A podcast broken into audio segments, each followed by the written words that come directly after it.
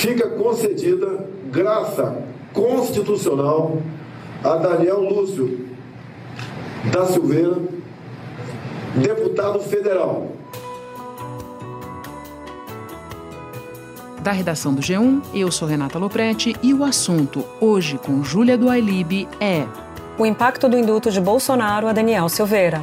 As consequências da crise aberta pelo presidente ao derrubar uma decisão do Supremo Tribunal Federal e a nova etapa do enfrentamento à corte. O chefe desse poder enquadra o seu ou esse poder pode sofrer aquilo que nós não queremos. O 7 de setembro de 2021 marcou o até então ápice da tensão entre Bolsonaro e o Supremo Tribunal Federal.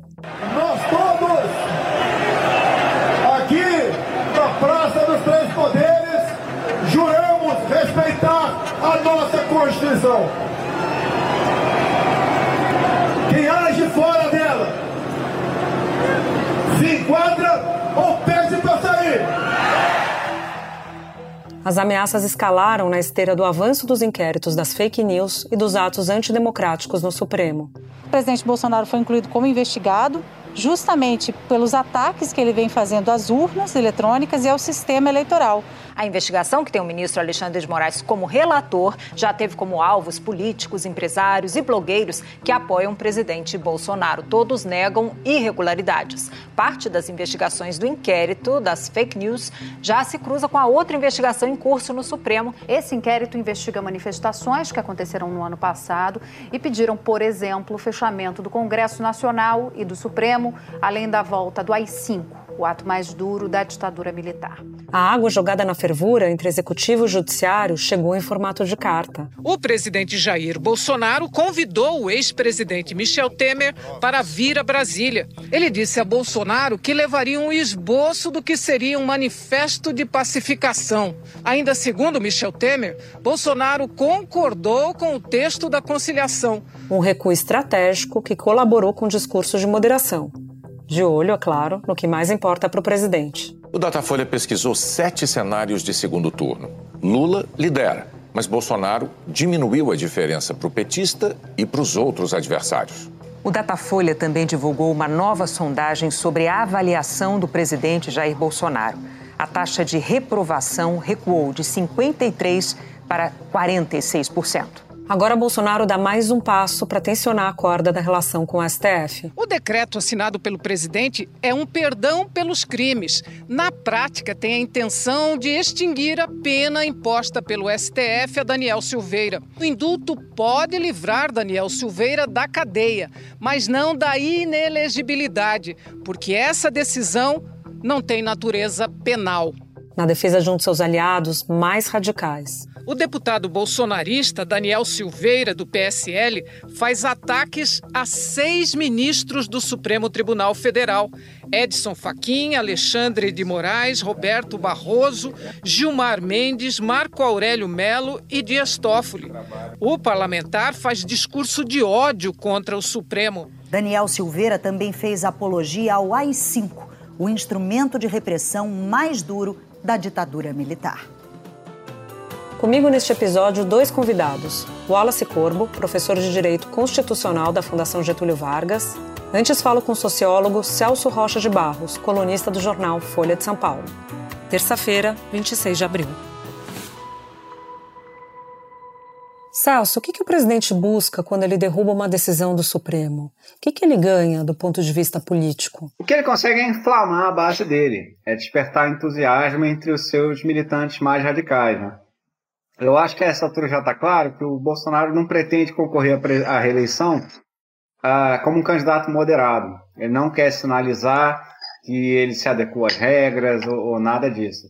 Eu acho que ele vai tentar reeditar o, a persona, né, o personagem de, de antissistema. Que é muito mais difícil de fazer depois que você foi governo por quatro anos. Eu sinceramente não sei se essa estratégia tem muita chance de sucesso. Mas eu acho que é isso que ele quer fazer, em primeiro lugar.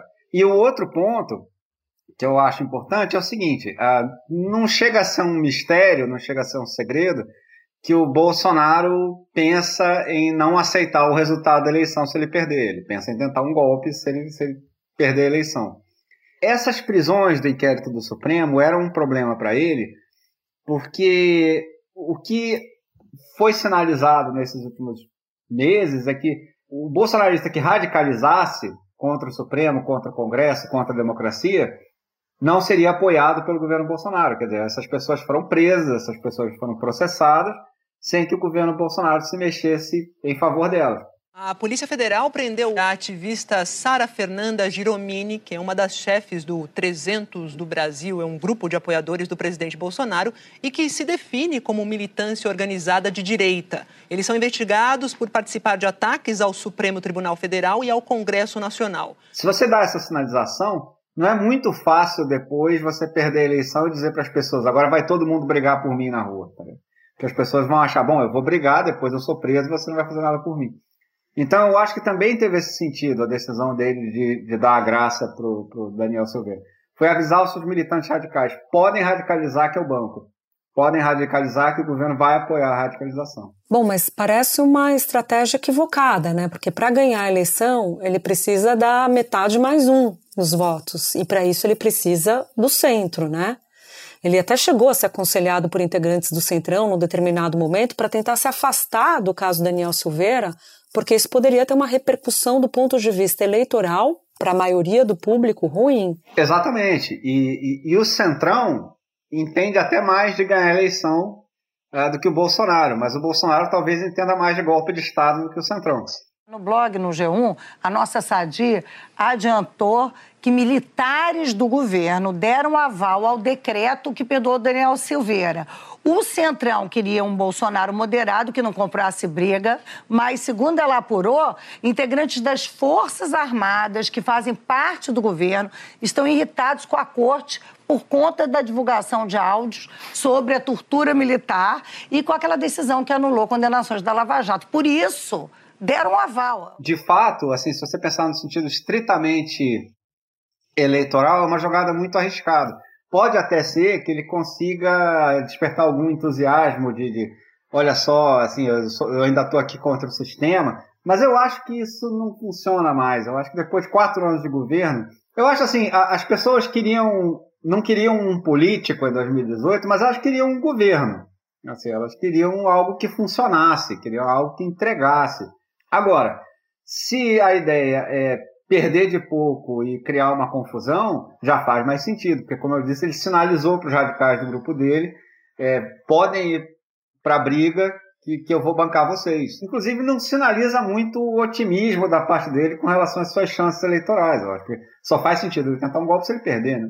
Bom, ele estava mantendo um discurso até então controlado, né? Moderado barra controlado, acatando muitas sugestões do Centrão em relação ao próprio STF, em relação às vacinas, é, a, editando aquele pacote de bondades que foi uma proposta também do Centrão.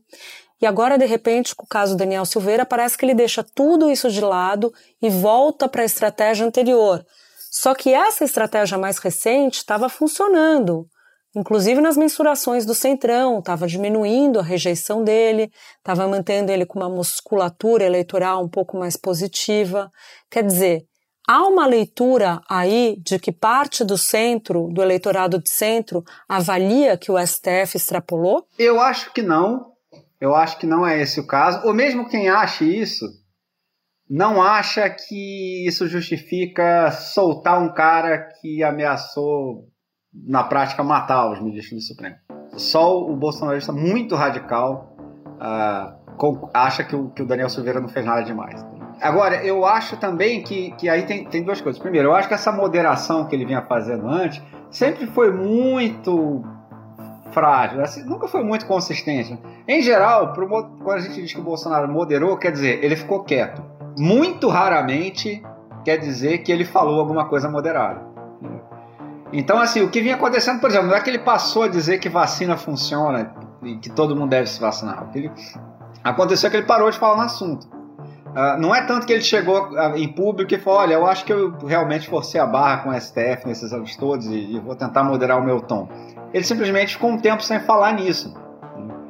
Então, assim, eu não, não acho que a base dele tinha interpretado, tinha visto nenhuma moderação em curso. Eles achavam que tinha recursos estratégicos. Então, 7 de setembro de 2021, eles tentam fazer uma sublevação, eles tentam transformar aquela passeata num, num, no início de um processo que, que levaria a um golpe. E dizer aqueles que querem me tornar inelegível em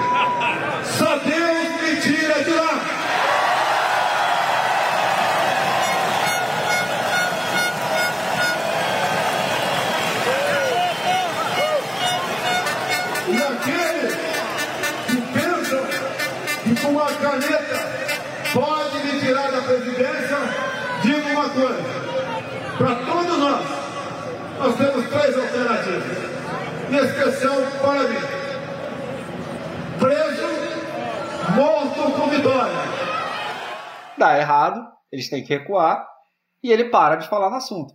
Mas ele em nenhum momento chega e fala assim: bom, de agora em diante eu vou é, parar com isso que eu vinha fazendo e, e, vou adotar um tom mais moderado. Então, eu, eu, não acho que ele sinalizou tanta moderação nesse tempo. Não. Eu acho que o Centrão tentou vender isso, pro, pro, inclusive para seus aliados nos estados e tal. Não, o Bolsonaro não é mais o mesmo cara, etc. Mas isso era mentira, né? Quer dizer, assim, o Centrão estava mentindo. Olha, uma semana depois do 7 de setembro de 2021, a Renata Lopretti convidou você para o assunto. Vocês conversaram e, na ocasião, você foi enfático sobre o erro de diversos atores políticos para lidar com essas ameaças né, de Bolsonaro. Na sua avaliação, essa turma do deixa disso é responsável por essa inconsistente moderação que a gente acaba de falar? Sem dúvida nenhuma. Quer dizer, sejamos honestos. Por que o Bolsonaro não daria graça ao Daniel Silveira? Assim, o que, que aconteceu com ele? Que punição ele sofreu das outras vezes que ele radicalizou? Não acontece nada. A pior coisa que acontece com ele é ele ter que recuar. As instituições brasileiras chegarem para ele e falar: você não pode fazer isso. Mas ele nunca sofre punição. A CPI não levou ao início de um processo de impeachment, ah, nem, nem chegou perto de, de, de, de trazer essa ameaça. A CPI pediu o indiciamento de 78 pessoas e duas empresas por 22 crimes diferentes, além de atos ilícitos de improbidade administrativa. O relatório aponta que o presidente Jair Bolsonaro cometeu nove crimes: epidemia com resultado de morte, infração de medida sanitária preventiva, charlatanismo, incitação ao crime, falsificação de documento particular, emprego irregular de verbas públicas, prevaricação, crimes previstos no Código Penal, crimes contra a humanidade, extermínio, perseguição e outros atos desumanos previsto no Tratado de Roma e crimes de responsabilidade por violação de direito social e incompatibilidade com dignidade, honra e decoro do cargo. Então, essa coisa de ficar o tempo todo tentando acomodar o Bolsonaro foi um desastre. Então, por exemplo, vocês vejam o que ele fez no 7 de setembro do ano passado. Ele parou de governar um mês para organizar aquela manifestação. Ele foi na Paulista e disse que não ia mais obedecer ao Supremo.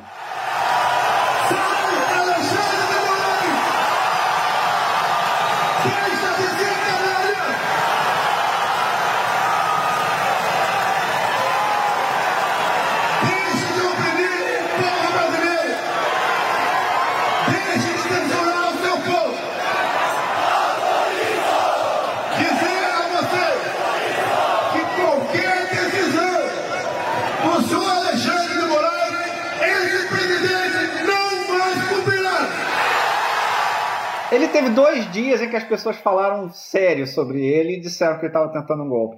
Mas no, a partir do dia da carta do Temer, o assunto morreu. Entendeu? Todo mundo parou, fingiu que não aconteceu nada e vamos embora.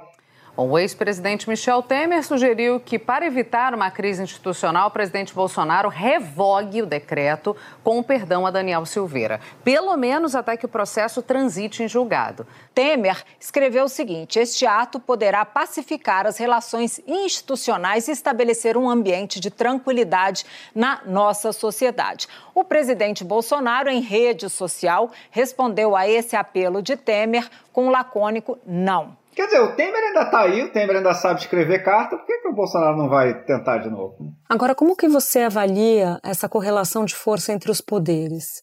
O movimento que a gente tem visto neste momento é de um Supremo que parece acuado.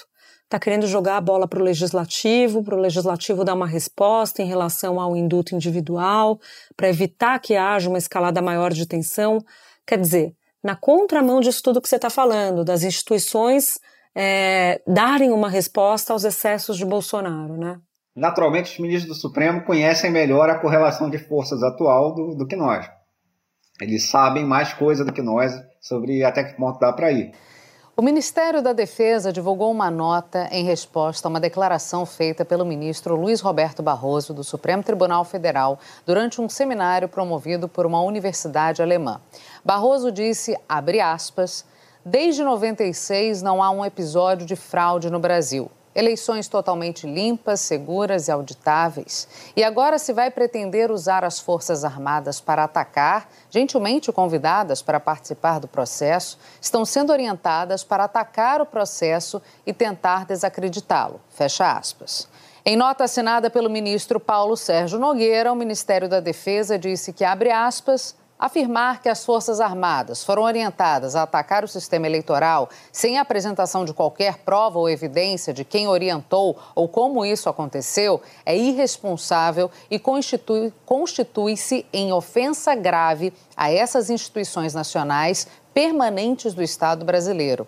É, agora, é um desastre, né? Assim, quer dizer, assim, o, o, Bolsonaro sair dessa, convencido de que pode fazer essas coisas, é muito ruim. É certeza que ele vai fazer de novo. O presidente do Clube Militar divulgou uma nota na qual afirma que o decreto publicado por Bolsonaro na última quinta-feira é legítimo e fundamentado em preceito constitucional. Eduardo José Barbosa chegou a afirmar que a toga que os ministros do Supremo usam não valeria nem para ser usada como pano de chão. Daí para frente, inclusive na live que ele falou da, da, da graça Daniel Silveira, ele falou, quem sabe se não é o início né, de, de, de uma coisa maior, uma coisa... Então, quer dizer, é muito explícito que ele pretende continuar atacando as instituições. Né?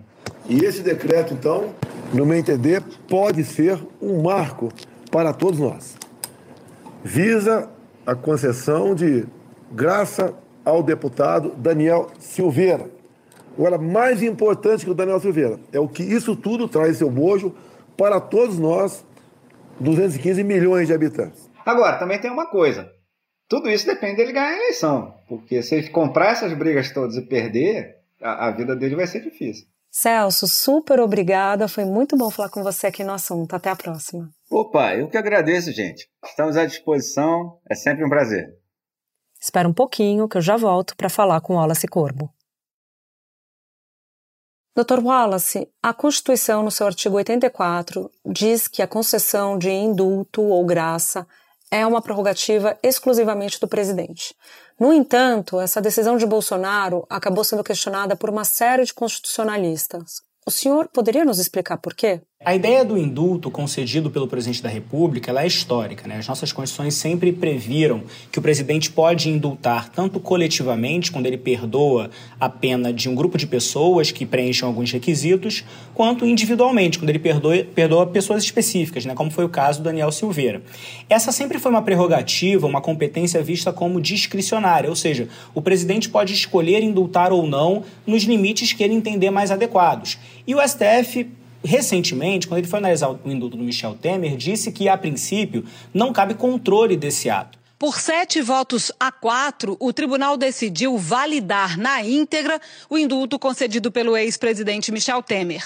Na prática, isso significa que todos os presos que em dezembro de 2017 preenchiam os pré-requisitos previstos naquele indulto agora podem ter o perdão da pena, incluindo os condenados por corrupção. O problema é que o presidente Bolsonaro tem usado o indulto, tanto coletivo quanto individual, muito mais como um instrumento de governo do que como um instrumento de política criminal e de clemência que ele sempre foi. E é por conta desse uso é, desviado do indulto para beneficiar a sua base de apoio, policiais no caso de indultos coletivos e, no caso do Daniel Silveira, a base governista do, do, do presidente Bolsonaro, esse uso desviado é o que tem gerado uma discussão sobre se esse indulto, apesar de ser um poder do presidente, se ele é constitucional ou se ele viola né, a finalidade do indulto e os princípios da Constituição de 1988. O ex-ministro do STF, Aires Brito, também considera que a decisão de Bolsonaro feriu a Constituição. Não há possibilidade de indulto, de perdão, de clemência para esses crimes que a própria Constituição qualificou como de especialíssima gravidade. No caso do Daniel, o crime que ele ocorreu chega a ser também crime de responsabilidade segundo o artigo 85, número 2 da Constituição, inciso 2. O senhor citou a decisão do STF de considerar um indulto concedido por Temer lá atrás como constitucional. Essa decisão do STF foi em 2019. A corte concluiu que sim, o presidente tem a prerrogativa de conceder um indulto. Vários partidos políticos ingressaram com ações questionando esse ato agora de Bolsonaro. Qual a chance do STF ter uma outra visão, uma outra posição sobre essa discussão agora? A princípio é difícil dizer percentualmente, ou mesmo em termos de probabilidade, qual é a chance dessas ações, porque o Supremo nunca analisou um caso parecido com esse caso que está posto agora. O que o Supremo disse lá em 2018, quando ele analisou o indulto do presidente Michel Temer, é que, a princípio, salvo quando o indulto coletivo ele viole flagrantemente as, os limites expressos da Constituição quanto ao que pode ou não pode ser indultado, salvo nessas hipóteses de uma afronta evidente à Constituição, não cabe ao STF controlar o indulto. Só que aquele caso era um caso de indulto coletivo, um indulto que foi concedido em relação a vários crimes, incluindo crimes de corrupção, mas vários outros crimes. O problema agora, o caso agora é um caso de indulto individual. Então o STF pode sim considerar que, considerando que é um indulto individual, ele pode ter um outro entendimento diferente do entendimento anterior. E não só isso, como a gente está falando aqui de uma situação excepcional, né, de uma realidade muito diferente do que aconteceu alguns anos atrás, o STF tem outras razões jurídicas, eventualmente, para entender que esse indulto é inválido. Por exemplo, a finalidade do indulto é exercer a clemência. Nesse caso, o indulto está, na verdade, sendo usado como instrumento de governo. Por exemplo, o indulto ele a princípio, ele deve ser também baseado num clamor coletivo, numa comoção coletiva. No caso do Daniel Silveira, é questionável se essa comoção existiu ou se tem talvez algum vício de motivação desse ato. Então, existem várias razões jurídicas que permitiriam ao STF dizer que esse indulto é inválido. Se o STF vai avançar nesse ponto ou não, é difícil dizer. A gente sabe que no indulto coletivo ele não avançou, mas no individual o entendimento pode sim ser diferente. Doutor Wallace, o que acontece com Daniel Silveira agora? Primeiro, em relação à cassação do mandato e também a discussão de inelegibilidade. O que esperar dessas duas consequências que vêm da condenação criminal no STF há oito anos e nove meses em regime fechado? O Supremo disse no caso do Eduardo Cunha, Júlia, que é, no caso de condenações à pena privativa de liberdade, a prisão, por mais de 120 dias, a perda do mandato ela era automática e, portanto, a mesa da Câmara dos Deputados não tinha nada a dizer sobre isso. A princípio, o Daniel Silveira foi condenado a uma pena superior a 120 dias. Então, em tese, a perda do mandato continuaria. Só que com o indulto, se esse indulto for mantido em relação à prisão, vai ficar uma dúvida que o Supremo vai ter que decidir sobre se aquele entendimento da perda automática se mantém ou não. Então, é possível sim que a perda do mandato não seja automática a depender do entendimento que o Supremo vai adotar. E aí, nesse caso, a Câmara vai ser chamada a dizer se o deputado perde ou não o mandato. Enquanto o Supremo julgava a ação contra Silveira, o presidente da Câmara, Arthur Lira, do Progressistas, base de apoio do governo, entrou com recurso no no tribunal para que seja garantido ao Congresso Nacional o poder de decisão sobre a perda de mandatos de parlamentares alvos de ações criminais. Agora, a inelegibilidade é uma consequência da condenação que o indulto não alcança. O indulto impede a prisão, mas não impede o que a gente chama de efeitos secundários da condenação. Então, a inelegibilidade, por força da lei de ficha limpa, ela se mantém independentemente de o STF manter o indulto. E para a gente fechar, doutor Wallace, qual a situação do Daniel Silveira hoje? ele já é beneficiado pelo indulto, mesmo que o caso não transitou em julgado? Hoje, o Daniel Silveira tanto hoje quanto amanhã, quanto daqui a um ano, independentemente do que acontecer no indulto, ele é um condenado, ele é um criminoso. A prática do crime não está afastada pelo fato do indulto. O, indulto. o indulto vai impedir a prisão, mas ele continua sendo um criminoso condenado pelos crimes que o STF reconheceu. Por 10 votos a 1, o Supremo condenou o deputado federal Daniel Silveira, do PTB. A maioria dos ministros votou pela pena de oito anos e nove meses de prisão em regime fechado, por crime de ameaça ao Estado Democrático de Direito. O ministro André Mendonça também votou pela condenação de Daniel Silveira, apenas em um crime: uso de violência ou grave ameaça contra a autoridade para favorecimento próprio. Depois da decisão do Supremo Tribunal Federal, aliados do presidente Jair Bolsonaro criticaram e criticaram muito o ministro André Mendonça, que resolveu até justificar o seu voto nas redes sociais. Agora, com relação a como ele vai cumprir essa pena, esse é mais um ponto que o STF vai ter que julgar, porque a princípio o STF entendia que o indulto só valia quando já houvesse o trânsito em julgado da condenação. Como nesse caso a gente está falando de um indulto individual que foi concedido antes do trânsito em julgado, o STF vai ter que decidir, afinal de contas, se desde já ele afasta os efeitos da prisão, da cautelar, tornozeleira, ou se ele vai manter. Eu conversei hoje ali com ministros do Supremo Tribunal Federal. Eles avaliam que é melhor jogar para frente a análise desse decreto presidencial. Não deveria ser suspenso agora. Se o Supremo Tribunal Federal suspende neste momento, e agora quem tem o poder para isso é a ministra Rosa Weber, que é a relatora das ações que questionam a constitucionalidade desse decreto seria jogar mais gasolina na fogueira. Isso é uma decisão que o STF vai ter que tomar necessariamente, porque o indulto, mesmo quando ele é dado pelo presidente da República, ele não produz os efeitos automaticamente. O juiz é, da execução criminal, ou no caso o STF, tem que aplicar, no caso concreto, aquele indulto e fazer valer é, aquela, aquela graça concedida. Wallace, muito obrigada. A gente se encontra numa próxima vez. Eu que agradeço, Júlia. Até a próxima. Este foi o assunto, podcast diário disponível no G1, no Globoplay ou na sua plataforma de áudio preferida. Vale a pena seguir o podcast na Amazon ou no Spotify, assinar no Apple Podcasts, se inscrever no Google Podcasts ou no Castbox e favoritar na Deezer. Assim você recebe uma notificação sempre que tiver um novo episódio. Eu sou Júlia do Alibe e fico por aqui. Até o próximo assunto.